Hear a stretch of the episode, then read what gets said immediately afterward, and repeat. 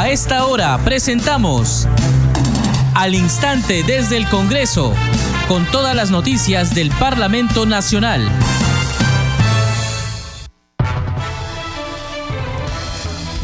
¿Cómo están? Bienvenidos a su programa Al Instante desde el Congreso. Les saluda Carlos Alvarado y estos son los titulares.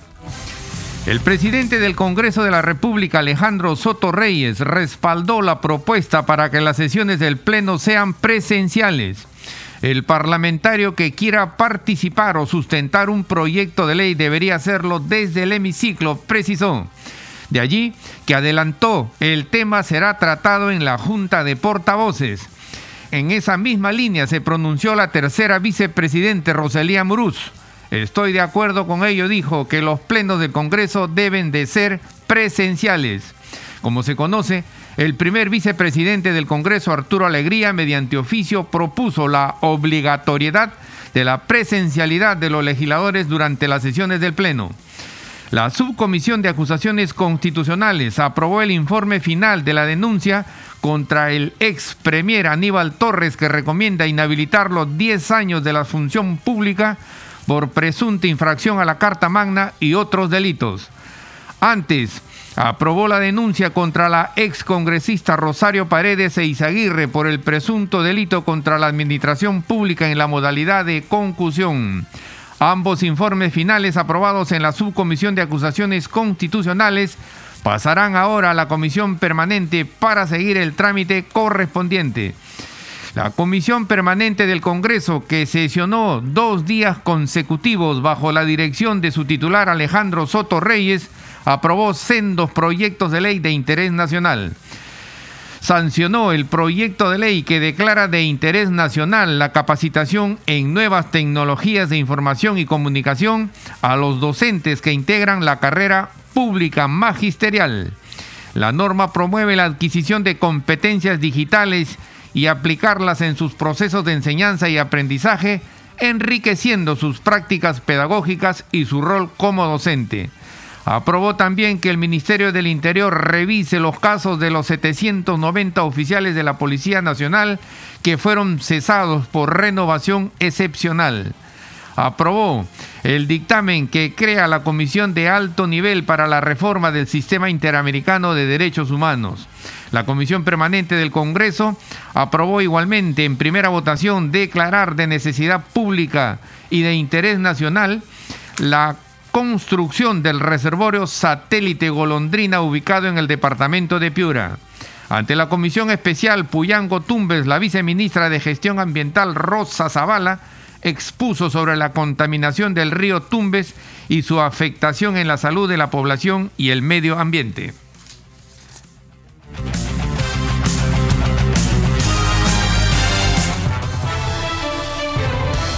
Desarrollamos noticias en al instante desde el Congreso. La Subcomisión de Acusaciones Constitucionales aprobó el informe final de la denuncia constitucional contra el ex premier Aníbal Torres, que recomienda inhabilitar los 10 años de la función pública por presunta infracción a la Carta Magna y otros delitos. Escuchemos. Propuesta de informe final de la denuncia constitucional 290 formulada por el congresista Jorge Montoya Manrique contra el expresidente del Consejo de Ministros, señor Aníbal Torres Vázquez, por la presunta infracción a los artículos 38, 45 y 125 de la Constitución Política del Perú. Ofrecemos la palabra a la congresista delegada Marta Moyano Delgado para que en el plazo de 15 minutos pueda sustentar el referido informe final. Gracias, presidenta. Bien, señora presidenta, este es un informe presentado el 21 de diciembre del 2023. El denunciante de esta eh, acusación es el congresista José Carlos Montoya Manrique. El denunciado es el expresidente del Consejo de Ministros, Aníbal Torres Vázquez, y esto se trata de una materia de juicio político.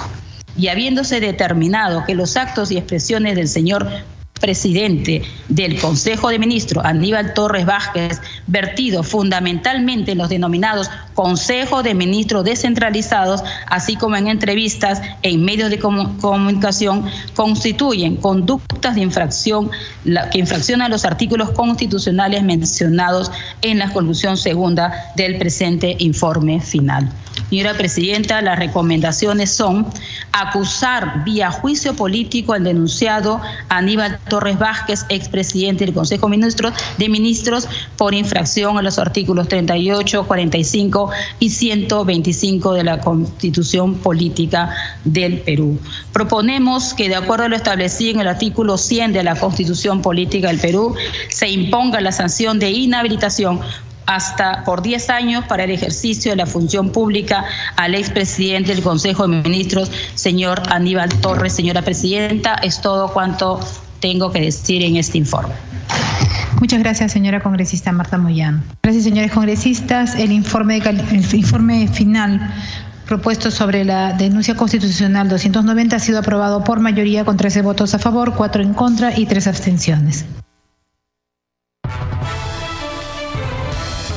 Antes, la Subcomisión de Acusaciones Constitucionales aprobó denunciar a la excongresista Rosario Paredes e Izaguirre por el presunto delito contra la administración pública modalidad de concusión.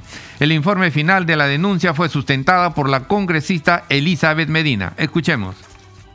Vamos a iniciar con la denuncia constitucional 131 formulada por la ex fiscal de la Nación, señora Zoraida Ábalos Rivera, contra la ex congresista Rosario Paredes e Izaguirre por el delito contra la administración pública en la modalidad de concusión tipificado en el artículo 382 del Código Penal. La propuesta de informe final ha sido enviada a sus correos el día miércoles 17 de enero del 2024. Ofrecemos la palabra a la señora congresista Elizabeth Medina Hermosilla para que en el término de 15 minutos pueda sustentar el referido informe final. Muchísimas gracias, señora presidenta, colegas congresistas, tengan todos ustedes muy buenos días. De conformidad con el inciso B6 del artículo 89 del reglamento del Congreso de la República y en virtud del análisis realizado a las circunstancias, medios probatorios, declaraciones y otros factores relacionados a los hechos, materia de investigación, así como utilizando los criterios de proporcionalidad y razonabilidad se recomienda acusar a la denunciada Rosario Paredes e Izaguirre en condición de ex congresista de la República por la presunta comisión del delito de concusión en calidad de autora tipificada en el artículo 382 del Código Penal. Con ello, he cumplido, señora presidenta, con presentar mi sustentación de la denuncia constitucional. Muchísimas gracias, señora presidenta. Gracias, congresista. Vamos a poner en debate la propuesta del mismo de la denuncia constitucional 131, que concluye acusar a la denunciada Rosario Paredes e Isaguirre en su condición de ex congresista de la República por la eh, presunta comisión del delito de concusión en calidad de autora, tipificado en el artículo 382 del Código Penal. Pasaremos a someter a votación el referido o la referida propuesta de informe final de la denuncia constitucional Señores colegas congresistas, han votado a favor del informe final de la denuncia constitucional 131, 18 congresistas, un voto en contra y dos abstenciones, por lo que ha sido aprobado por mayoría. Seguimos desarrollando noticias en al instante desde el Congreso. El presidente del Parlamento Nacional, Alejandro Soto, respaldó la propuesta para que las sesiones del Pleno sean presenciales. Adelantó que el tema se tratará oportunamente en la Junta de Portavoces. Escuchemos. Estoy completamente de acuerdo con la posición y el pedido que ha hecho el primer vicepresidente del Congreso en el sentido de que ciertamente el congresista que quiera participar, sustentar un proyecto de ley, lo tenga que hacer de manera presencial en el hemiciclo. Debo precisar que él está solicitando que los señores congresistas que deseen intervenir oralmente tengan que hacerlo, no a través de la vía virtual, sino de manera presencial en el Congreso de la República. Con relación a que si va a continuar o no la presencialidad o las sesiones semipresenciales, es un tema que se va a tratar oportunamente en Junta de Portavoces. Y sobre el tema, la tercera vicepresidente del Congreso, Rosalía Murú, se mostró de acuerdo con que las sesiones plenarias sean presenciales. Tenemos sobre el tema el siguiente informe. La participación presencial de los congresistas en las sesiones del Pleno del Congreso de la República respaldó la tercera vicepresidenta del Parlamento, Roselia Muruz Dulanto. Yo estoy de acuerdo con eso, con que se empiece en que los plenos de la República deben de ser eh, presenciales. En algún momento lo hemos hablado en la mesa directiva para que justamente las cuando hay exposición de, de tus proyectos de ley, cuando hay debate, es bastante incómodo que sean mediante, este, de manera virtual. Creo que justamente el Congreso existe para hablar, eso es el Parlamento, para llegar a consensos y se requiere de una presencialidad sostuvo que se debe realizar un análisis sobre la propuesta de censura al ministro de Defensa, quien consideró debe brindar una explicación al Congreso sobre el presunto uso de armas del ejército peruano en los hechos de violencia registrados en el Ecuador. Lo de la censura yo creo que hay que hacer un análisis. Yo sí eh, estoy de acuerdo con que hay que hacer nuestro control político, nuestro rol fiscalizador. Eh, es más, yo hace como en octubre mandé un oficio al ministro de de Defensa para que justamente nos dé una explicación respecto al uso del tráfico de armas. La tercera vicepresidenta del Congreso formuló declaraciones luego de participar en la mesa técnica denominada Estrategias para el Desarrollo del Turismo y la Infraestructura Vial en Cusco, organizada por la Oficina de Enlace con los Gobiernos Regionales y Locales del Congreso de la República.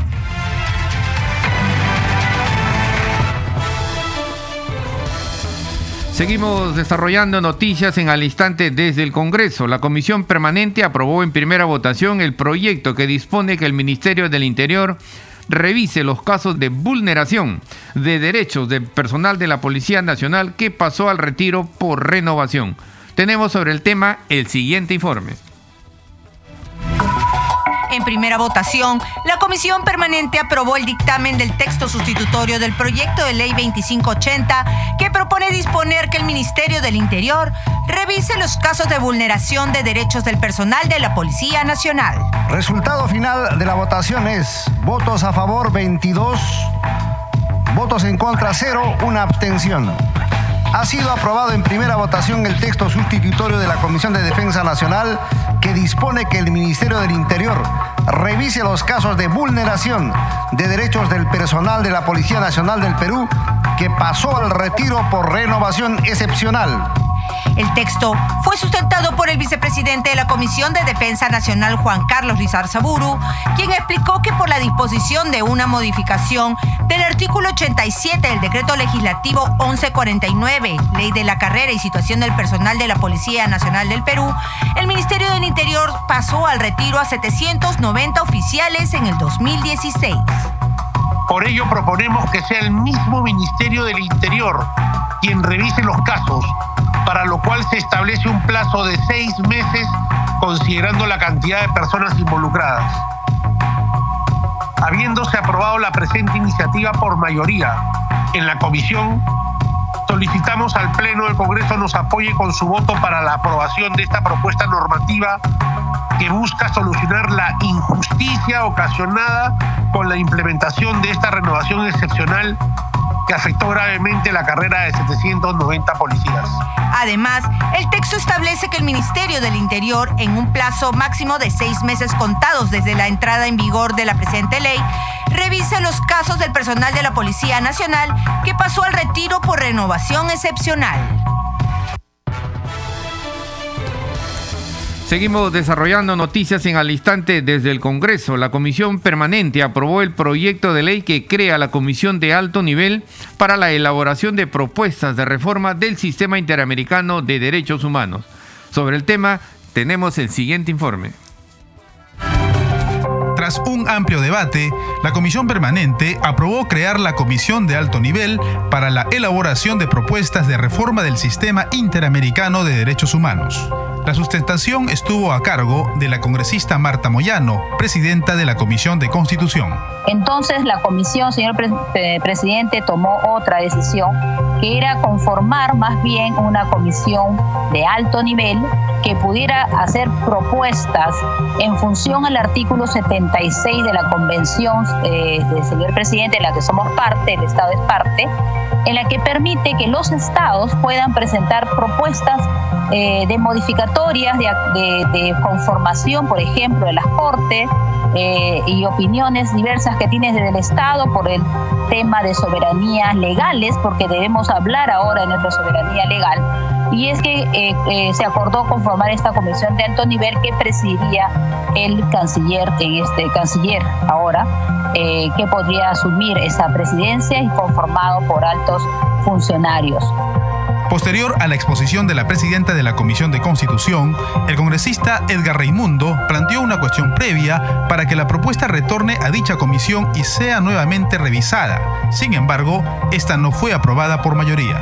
Por su parte, el parlamentario Jorge Montoya, uno de los autores del proyecto de ley, sostuvo que la conformación de esta comisión de alto nivel será importante para tomar mejores decisiones en el futuro. Esto va a ser un beneficio para todo el país, no solamente para nosotros, para todo el país, porque vamos a recuperar la autonomía jurídica y la soberanía en nuestros actos. Así también, otros parlamentarios sentaron posturas distintas frente a la propuesta de la Comisión de Constitución.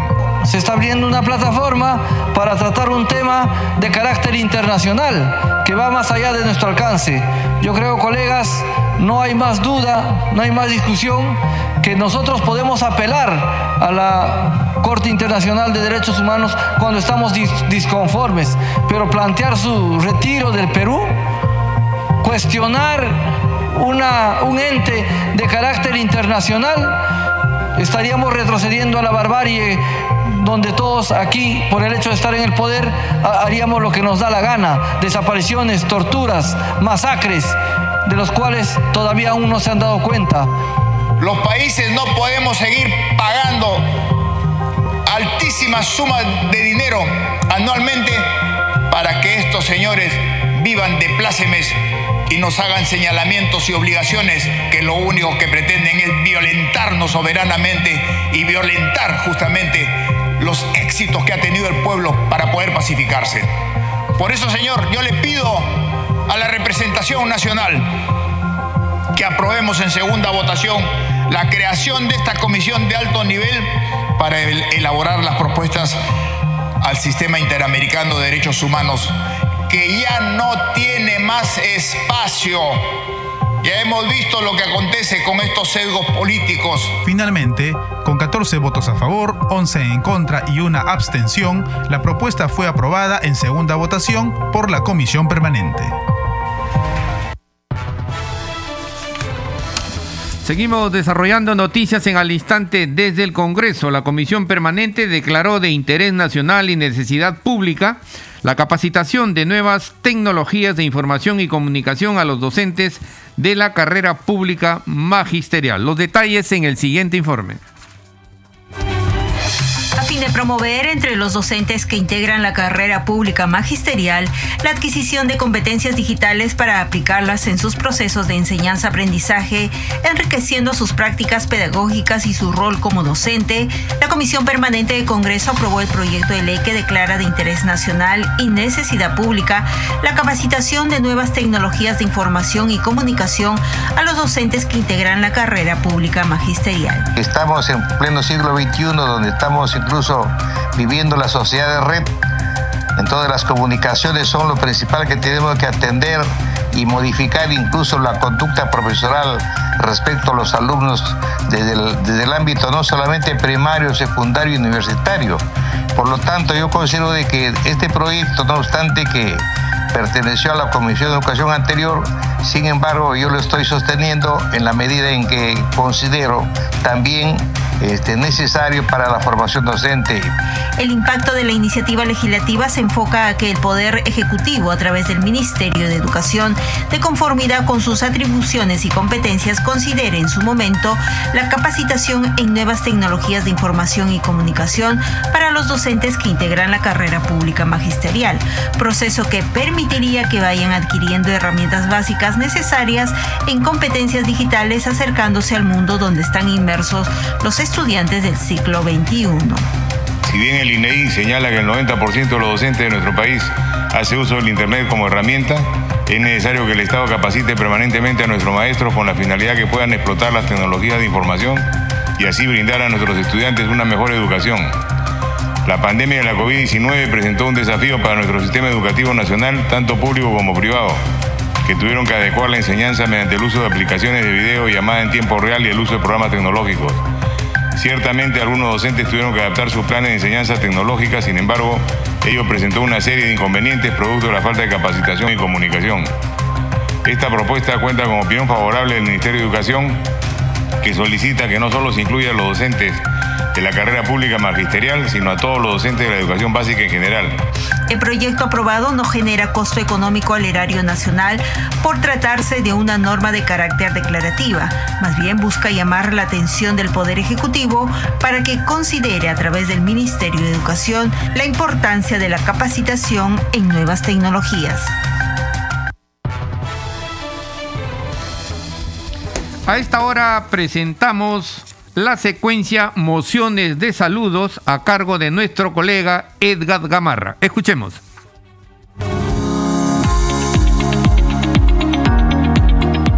Mociones de saludo presentadas en el Congreso de la República. El congresista Jorge Samuel Coaila Juárez da cuenta que la batalla de Totora fue un enfrentamiento de la guerra de independencia del Perú, ocurrida el 19 de enero de 1823 en las alturas de Totora, entre el Ejército Libertador del Sur al mando del general argentino Rudecindo Alvarado y el Ejército Real del Perú al mando del brigadier Jerónimo Valdés.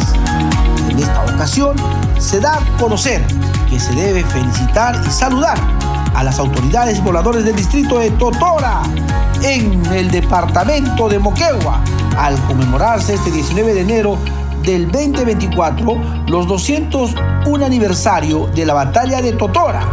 Se debe pasar este saludo y reconocimiento del Congreso de la República al ingeniero Elvis Rider Córdoba Nina, alcalde de la Municipalidad Distrital de Totora en el departamento de Moquegua y por su intermedio hacer extensivo el saludo al cuerpo de regidores que conforman el Consejo Municipal y a todos los pobladores de Totora.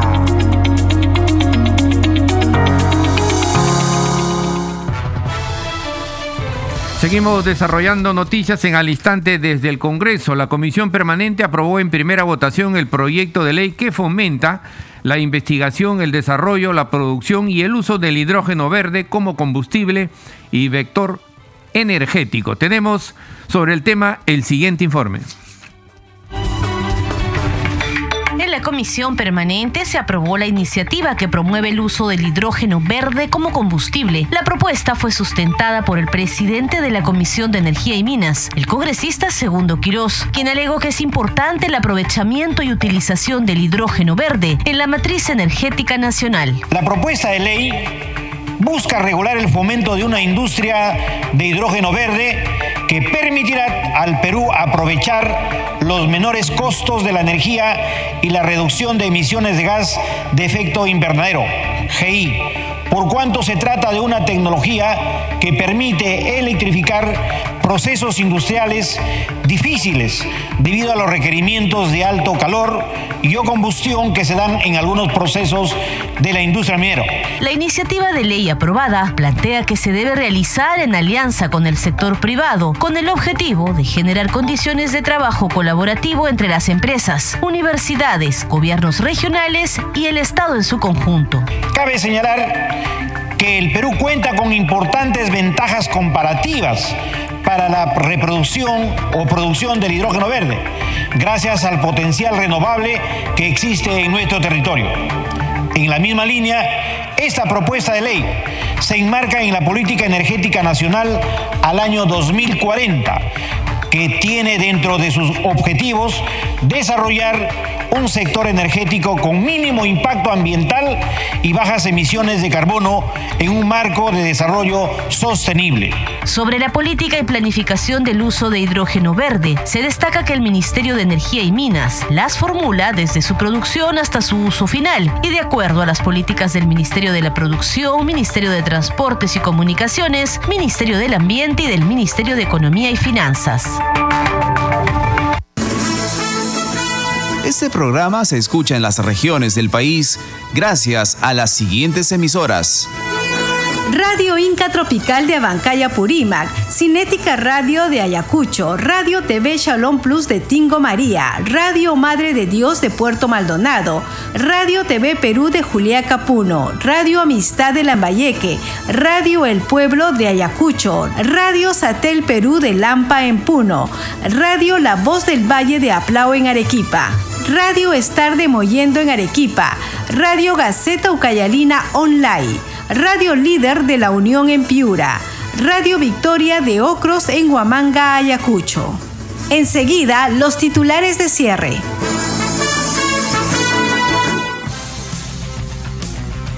El presidente del Congreso de la República, Alejandro Soto Reyes, respaldó la propuesta para que las sesiones del Pleno sean presenciales. El parlamentario que quiera participar o sustentar un proyecto de ley debería hacerlo desde el hemiciclo, precisó. De allí que adelantó, el tema será tratado en la Junta de Portavoces. En esa misma línea se pronunció la tercera vicepresidente Rosalía Muruz. Estoy de acuerdo con ello, dijo que los plenos del Congreso deben ser presenciales. Como se conoce, el primer vicepresidente del Congreso, Arturo Alegría, mediante oficio, propuso la obligatoriedad de la presencialidad de los legisladores durante las sesiones del Pleno.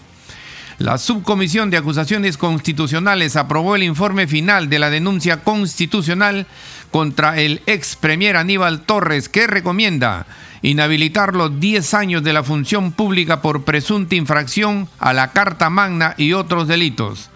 Antes, aprobó la denuncia contra la ex congresista Rosario Paredes e Izaguirre por el presunto delito contra la administración pública en la modalidad de concusión. Ambos informes finales aprobados en la Subcomisión de Acusaciones Constitucionales pasarán a la Comisión Permanente para seguir el trámite correspondiente. La Comisión Permanente del Congreso, que sesionó dos días consecutivos bajo la dirección de su titular Alejandro Soto, aprobó sendos proyectos de ley de interés nacional. Aprobó el proyecto que declara de interés nacional la capacitación en nuevas tecnologías de información y comunicación a los docentes que integran la carrera pública magisterial. La norma promueve la adquisición de competencias digitales y aplicarlas en sus procesos de enseñanza y aprendizaje, enriqueciendo sus prácticas pedagógicas y su rol como docente aprobó que el Ministerio del Interior revise los casos de los 790 oficiales de la Policía Nacional que fueron cesados por renovación excepcional. Sancionó también el dictamen que crea la Comisión de Alto Nivel para la Reforma del Sistema Interamericano de Derechos Humanos. La Comisión Permanente del Congreso aprobó en primera votación declarar de necesidad pública y de interés nacional la construcción del reservorio satélite Golondrina, ubicado en el departamento de Piura. Ante la Comisión Especial Puyango Tumbes, la viceministra de Gestión Ambiental Rosa Zavala expuso sobre la contaminación del río Tumbes y su afectación en la salud de la población y el medio ambiente. Hasta aquí las noticias en al instante desde el Congreso. En los controles nos acompañó Franco Roldán. Saludamos a Radio Luz y Sonido de Huánuco, Radio Capullana de Sullana en Piura, Radio Sabor Mix 89.9 FM de Kiven Yungay Ancash. Radio Mariela de Canta, Radio Sónica de Ayacucho, Radio Estéreo 1 de Jaugen Junín. Radio Acarí de Arequipa, Radio Continental de Sicuani en Cusco, Radio Máxima de Santa Rosa de Quives y Radio Shalom 104.5 FM Villarrica, Oxapampa en Pasco, que retransmiten nuestro programa. Hasta el lunes.